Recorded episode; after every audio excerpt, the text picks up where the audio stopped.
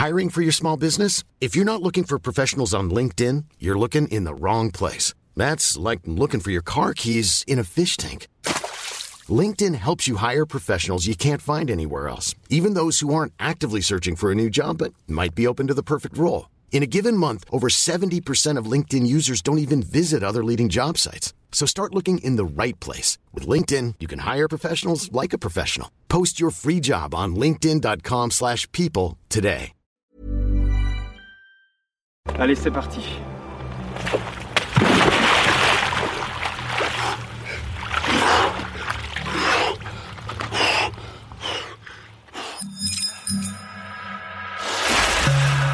AR Magazine Voyageur. La bande son. Un aller-retour du papier à l'oreille. Des bonus, des rencontres, des reportages. Un regard libre sur le voyage. Bienvenue à toi, amateur de voyage aux antipodes, comme au coin de la rue. Pour ne rien rater de la série, abonne-toi sur Podcast Addict ou Apple Podcast. Et si tu as aimé, n'oublie pas de laisser un commentaire et une bonne note. Ça fait toujours plaisir. Et retrouve-nous aussi sur Deezer. Alors, immédiatement, le froid m'envahit. Je dois contrôler ma respiration, reprendre mon calme. Ouh, il y a un choc thermique à dépasser d'environ 30 secondes. Je suis Sandrine Mercier, rédactrice en chef de AR, magazine voyageur. Lui, c'est François Calvier, un jeune aventurier de 31 ans qui raconte ses voyages extrêmes sur sa chaîne YouTube. Il délivre aussi des conseils de survie, les siens comme ceux des autres. Bastien Bahuet l'a chopé en Suède, là où il vit actuellement, pour être encore plus proche de la nature. De se hisser sur le ventre pour ne pas rebriser la glace et ne pas retomber dans l'eau et gaspiller à nouveau une deuxième fois l'énergie. J'ai tout le sang qui quitte. Donc euh, ouais, c'est une série qui, dans laquelle je raconte en fait des histoires de survivants, donc des gens qui se sont retrouvés dans des situations infernales euh, où ils étaient en danger de mort, où ils avaient énormément de chances de pas s'en sortir et qui ont réussi, des fois avec énormément de chance, des fois avec l'aide des autres, mais des fois par leurs propres moyens à euh, bah, s'en sortir et à retrouver la civilisation, du secours, enfin sortir du danger. Et c'est fascinant. Il y a des histoires qui sont incroyables, vraiment incroyables. Et, euh, et donc c'est ça que je raconte dans, dans la série Histoire de survie sur YouTube. Voir que l'humain est solide, il y a ce côté-là de se dire ah putain, on a de la ressource quand même. Tu vois, genre on est résistant. Il y a des il y a des il y a des gens dans les récits que je raconte qui ont encaissé des choses inimaginables. Il y a un mec qui a passé plus de 430 jours seul sur une barque à traverser le Pacifique, il avait rien, mais rien. Euh, il s'en est sorti, c'est quand même on se dit bon bah d'accord, OK, il y a il y a il y a, je trouve que c'est à chaque fois aussi des leçons de vie. Il y a toujours, il faut jamais perdre espoir, toujours euh, y croire, se battre, et euh, et ça fait que bah malheureusement des fois il y en a qui s'en sortent pas, mais des fois tu peux t'en sortir. C'est euh, l'histoire de euh, Joe Simpson et Simon Yates, deux alpinistes anglais qui partent euh, gravir une montagne au Pérou, la Ciula Grande, et c'est une montagne de plus de 6000 mètres. Ils arrivent au sommet et lors de la redescente, ils sont donc ils sont que deux euh, pas de secours possible. On est dans les années 80 euh, et aucun moyen de communication non plus, pas de radio, rien. Du, du coup, ils sont vraiment livrés à eux-mêmes. Ils sont que deux. Et lors de la descente, il y en a un des deux qui se casse la jambe. Euh, et donc du coup qui peut plus descendre et il est déjà persuadé qu'il va pas s'en sortir euh, rien que d'avoir la jambe cassée. Mais son ami arrive à mettre en place un système de rappel improvisé pour pouvoir le descendre le long d'une paroi et le fait glisser le long de la paroi jusqu'à un moment où la paroi se transforme en falaise et en fait il se retrouve suspendu à la corde que faisait descendre son ami dans le vide. Ça paralyse un peu la cordée, qui peut plus s'en sortir, ils peuvent pas communiquer, ils savent pas ce qui se passe. En plus, il y a une tempête qui se lève, la nuit qui tombe, c'est vraiment très compliqué. Ils ont plus d'eau en plus, donc ils sont déshydratés. Ça fait ça fait quatre jours qu'ils sont dans la montagne. Et son ami qui comprend que bah la situation est figée, peut plus rien faire, euh, prend une décision euh, très difficile. Il sort un couteau de son sac et il coupe la corde euh, pour au moins tenter lui de survivre, mais en faisant ça, il condamne son ami à une chute. Son ami chute de 25 mètres dans le vide, traverse une couche de glace et tombe de 25 mètres supplémentaires dans une crevasse. Il ne meurt pas. Il se retrouve au fond de la crevasse tout seul. Son ami, lui, le lendemain, il, passe au-dessus de la crevasse, il voit ce qui s'est passé, il comprend ce qui s'est passé, il dit bon bah il est mort et puis il rentre au camp de base. Sauf qu'il n'est pas mort. Il arrive à sortir de la crevasse et il arrive à ramper pendant plusieurs jours avec une jambe cassée, sans boire, sans manger, jusqu'au camp de base. C'est une histoire de survie incroyable où le mec, il est, il est pas censé s'en sortir, mais tellement de fois de manière consécutive et à chaque fois, il déjoue la mort. C'est vraiment, euh, vraiment bluffant.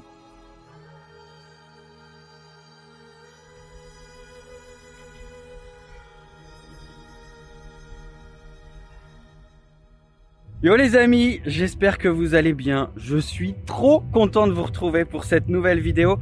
Je me trouve, comme vous pouvez le voir, sur un lac perdu dans la forêt suédoise et je vais réaliser un rêve de gosse. J'ai repéré une petite île déserte perdue en plein milieu du lac et je vais aller y passer 24 heures. Alors petite précision, je n'ai ni à boire ni à manger avec moi. Donc voilà, il va falloir que je me débrouille là pour me construire un abri, passer la nuit et surtout trouver de quoi manger dans la nature. Je suis pas un tête brûlée, donc je me mets pas dans des situations folles, mais c'est vrai que il y a eu euh, dans ma vie deux fois où je me suis fait peur. C'est en parapente, j'ai eu un accident de parapente. J'ai, euh, sans parler technique, mais en gros, ma voile s'est mise en espèce de chiffon au-dessus de ma tête et je suis allé traverser la couche de sapin. J'étais pas très haut au-dessus des sapins. une des branches m'a retourné, m'a mis à l'envers et en fait, j'étais à l'envers tête la première et j'ai vu le sol se rapprocher très vite. J'ai réussi à mettre mes mains au-dessus de ma tête et j'ai tapé le sol et j'ai eu énormément de chance puisque je n'ai rien eu. J'en suis sorti totalement indemne déjà ma voile en chiffon dessus de ma tête me freinait relativement euh, bien. Et ensuite traverser les branches ben ça freine. Et du coup euh, bah, j'étais euh, complètement indemne. C'était très impressionnant. Mais, ouais ça c'est une expérience qui, qui m'avait secoué qui, qui fait peur. Et puis une autre fois où j'étais avec deux amis on faisait du ski de randonnée. Et j'étais on est j'étais troisième et le premier a déclenché une petite avalanche qui, a, qui m'est arrivée à mi-cuisse environ comme j'étais debout en train de skier. Mais une avalanche mi-cuisse, ça suffit pour euh, m'emporter totalement. Je me suis retrouvé la tête sous la neige, dans le noir, etc. On a dévalé, c'était une petite pente. Je, je m'y connais pas, je sais pas s'il y avait danger de mort ou pas, mais enfin c'était très impressionnant. On a dévalé comme ça la, la pente, je dirais sur 50-100 mètres. Et en bas, on a eu de la chance, on était deux sur les trois à être pris dans l'avalanche. On a eu de la chance, on était les deux, le buste hors de la neige. Donc plus de peur que de mal, mais c'est vrai que ça marque aussi ce genre de choses. Bon, on monte pas là. Oh putain la vache Nico, attends, bougez Ça va, Jean?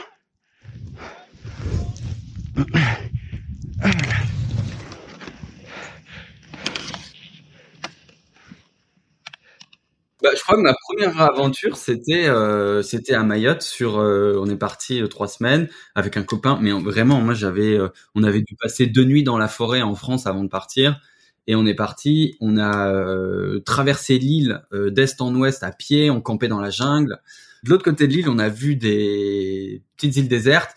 On est allé au supermarché du coin acheter des bateaux, euh, tu sais, les bateaux de merde, les trucs gonflables de plage. On a rempli ça de 20 litres d'eau potable et on, avec une corde, on a tracté les bateaux jusqu'à l'île déserte. On est resté dormir sur l'île déserte. Enfin, c'était un peu ça, c'était la découverte. C'était carnage, je vais pas te mentir, mais c'était marrant et c'est comme ça qu'on a appris aussi. Je, je, regarde un souvenir euh, fantastique, ouais. Là c'est calme, il n'y a plus de vent, on entend les canards.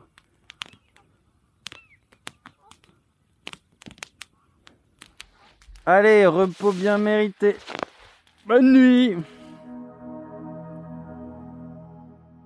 Quand j'étais enfant, j'aimais bien euh, rester à la plage. Euh, j'aimais pas marcher. Je partais avec mes parents en Corse en vacances. Et il y a eu une année où je sais pas ce qui s'est passé dans ma vie en métropole, mais quand je suis retourné en Corse en vacances, j'étais adolescent, hein, j'étais plus capable de rester sur place. Il fallait tout le temps aller marcher, tout le temps aller euh, grimper un truc, aller faire une balade, etc., etc. Et ça s'est confirmé à l'âge adulte, vers 18-20 ans, avec ce besoin, moi qui avais toujours vécu en ville étant enfant d'aller euh, dehors. Alors j'étais influencé par euh, Bear Grylls parce qu'il y avait son émission qui passait beaucoup à la télé à l'époque. Dès que j'ai eu ça vers 20 ans, je me suis un peu mis dans la peau de Bear. Je m'amusais, je suis allé à Mayotte camper sur des îles désertes, euh, faire ces choses-là. Ça s'est révélé à l'adolescence avec cette envie de plus pouvoir rester sur place et ça s'est confirmé, identifié quoi. Ça a été vraiment, j'ai compris que c'était ça que j'aimais faire vers 18-20 ans. Ouais. J'ai compris pourquoi j'étais attiré par ça, c'est ce besoin de retrouver l'essentiel. Je pense que tous les gens qui sont attirés vers l'outdoor, ils ont ce besoin de retrouver des choses plus concrètes. Parce qu'en fait, la, le monde dans lequel on vit aujourd'hui, je fais pas forcément une critique, mais c'est juste qu'il a tellement de couches que on perd un peu notre père par rapport à la nature et à la mère nature entre guillemets. Et donc je pense que j'avais ce besoin de retour à l'essentiel, de comprendre ce que c'était de dormir dehors, ce que c'était de pas avoir de supermarché, de devoir manger euh, ce que tu trouves ou ce que tu pêches. Donc c'est vraiment ça, c'est ce retour à l'essentiel que j'identifie bien. Après ce qui a déclenché, non, je sais pas. Bah je pense qu'après quand tu grandis de toute façon, tu te construis aussi. Et, et peut-être que j'ai une théorie, c'est quand j'étais petit et enfant, je jouais aux jeux vidéo et un jour j'ai compris que je jouais genre à Lara Croft Tomb Raider, donc qui est dans des paysages magnifiques. Et un jour, j'ai compris que je pouvais le faire moi. Et bah du coup, l'émotion, elle est mille fois plus intense que dans un jeu vidéo. Enfin, il y avait une autre manière de jouer entre guillemets. C'était moi d'aller faire les trucs. C'est vraiment le, moment pour pêcher parce que euh, le soleil vient de se lever et il y a des chasses de partout des poissons sortir de partout, partout tout autour. Donc je pense que là, c'est vraiment le moment d'aller pêcher.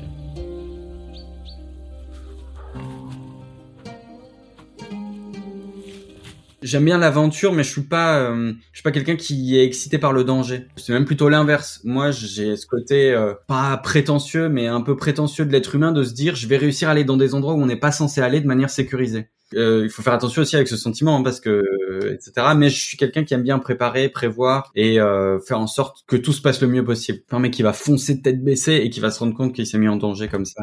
J'aime bien le froid moi. J'aime bien, euh, j'adore ça. J'adore la neige. Il y a un côté, euh, la neige matifie le son et rend tout très calme. C'est-à-dire que tout est ah, tout est amorti en fait sur la neige et c'est très agréable. Euh, j'aime beaucoup la neige, mais je sais pas si ça va être amené à changer. Je sais que j'ai découvert la voile l'année dernière et voyager en bateau, c'est quelque chose qui me fait rêver aussi. Il y a beaucoup de choses que j'ai pas faites. Euh, par exemple, euh, au niveau des terrains, moi je connais pas le désert, je connais pas la jungle, et ce sont des terrains qui m'attirent énormément. Donc j'aimerais entre guillemets compléter ma gamme de connaissances en allant sur des terrains que je maîtrise pas. En fait, les méthodes, moi, ce qui m'éclate tout autant que la destination, ce sont les méthodes de voyage. Par exemple, je parlais de la voile tout à l'heure, la navigation à voile. J'ai fait de la navigation à voile dans les Caraïbes, c'est incroyable. Je suis allé en Mongolie, j'ai fait un trek à cheval en Mongolie, c'est incroyable. Parce que, mais il y a tout le côté, bon, déjà, les paysages sont fous, c'était dans l'Altaï, c'est à la frontière avec la Chine, la Russie, le Kazakhstan et la Mongolie.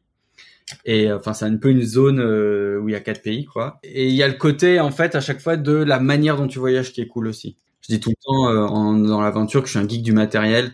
Euh, je pense que c'est aussi ça qui me plaît, c'est toute la logistique derrière. Tu vois. Déjà, c'est important de préciser que je sais pas tout et on n'en finit jamais d'apprendre. Ça, c'est toujours important de le préciser. Mais j'ai beaucoup pratiqué et aussi, euh, je regarde énormément de vidéos sur YouTube. YouTube, c'est une encyclopédie. Alors, il y a des choses intelligentes, il y a des choses bêtes sur YouTube. Mais si, si tu utilises ton bon sens et que tu sais faire la part des choses, il y a, je pense, beaucoup de choses très bonnes à prendre de d'aventuriers amateurs qui ont des très bonnes idées. Parce que la, la survie d'aventure c'est beaucoup de bon sens hein, faut pas l'oublier hein. c'est quand même euh, faut se faire confiance et c'est du bon sens. Donc voilà je pense grâce à YouTube et puis bien évidemment pratiquer. Et j'ai des livres aussi des livres genre ah, il y a un livre qu'il a écrit mais c'est un, instructeur de survie britannique. Ça s'appelle Aventure et survie c'est un peu la bible. Tu les lis euh, c'est trop trop bien. Mais dans les livres ils te disent bien sûr euh, c'est pas quand tu as besoin des connaissances du livre qu'il faut sortir le livre du sac et commencer à le lire. C'est à dire que faut le lire à la maison aller s'entraîner et ensuite euh, et ensuite euh, ça se passe Bonjour à toutes et à tous, bienvenue dans cette nouvelle vidéo. Aujourd'hui, je vous montre comment survivre à des sables mouvants en fait j'ai pas atteint le fond du trou parce que je sens quasiment pas de force sous mes pieds. Mais là je flotte comme dans l'eau. C'est exactement pour ça que vous pouvez pas vous retrouver englouti dans un sable mouvant comme dans les films. En fait c'est la poussée d'Archimède qui me repousse vers la surface. J'ai vraiment l'impression d'être en apesanteur. C'est trop impressionnant. Normalement quand on est pris dans un sable mouvant il faut pas s'arrêter de bouger parce que sinon le, le sable durcit et vous êtes vraiment pris au piège. Vous pouvez plus bouger. Donc il faut continuer de bouger. En parallèle de bouger il faut vraiment essayer de s'allonger sur le ventre. Il faut pas avoir peur de d'utiliser le sol comme une table. En fait, et même si vous êtes avec des beaux habits et tout, ben pensez à votre survie. Et genre, allongez-vous, peu importe ce que vous avez, vos bijoux, votre portable dans la poche, et utilisez ça pour pousser en fait. Et sortir d'abord une première jambe, et ensuite, il faut sortir les deux jambes. Il faut faire attention à vraiment répartir son poids le plus possible pour s'appuyer sans plus, sans Alors Bagris, quand j'étais plus jeune et plus récemment euh, Mike Horn, que j'admire énormément, Ce qui m'impressionne chez eux déjà, c'est que c'est des, c'est des gros gros sportifs. Euh, ils s'entraînent énormément. Euh, euh Beryl, c'est un ancien de la Navy anglaise, je crois, et, euh, et c'est, je crois, le plus jeune Britannique à avoir euh, gravi l'Everest, si je dis pas de bêtises. À l'époque où il l'a fait, je sais plus. Enfin bref, c'est des gens qui déjà ont, sont très forts. ça, c'est impressionnant. On a toujours du respect pour les athlètes, les grands sportifs et puis qui ont réalisé des exploits incroyables. Tu vois les exploits qu'a réalisé Mike Horn, c'est bluffant. Euh, tu lis ses livres, euh, tu te dis mais c'est fou. Il a vraiment vécu une, vie incroyable qui m'inspire parce que j'ai envie de lui ressembler en d'une certaine manière, tu vois, de, de me dire. Je pense qu'il a compris beaucoup de choses et à travers ses livres, ça te permet aussi de d'essayer de toucher du doigt ce qu'il a compris en faisant ses voyages et ses aventures. Bien sûr, tu pourras jamais vraiment le comprendre, il y a que lui, mais il y a ce côté fascinant. Et puis ça donne envie de faire la même chose aussi.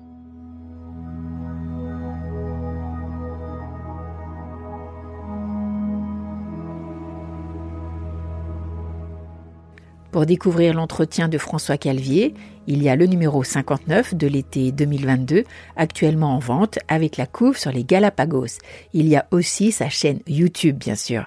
Sinon, on retrouve AR Magazine Voyageur sur ar-mag.fr, Instagram, Twitter, Facebook et dans les kiosques, bien sûr. Et pour ne rien rater de la série, abonne-toi sur Apple Podcast ou Castbox. Et si tu as aimé, merci de nous laisser un commentaire avec une bonne note. Ça fait plaisir. Et retrouve-nous aussi sur Spotify. À très vite pour d'autres aventures.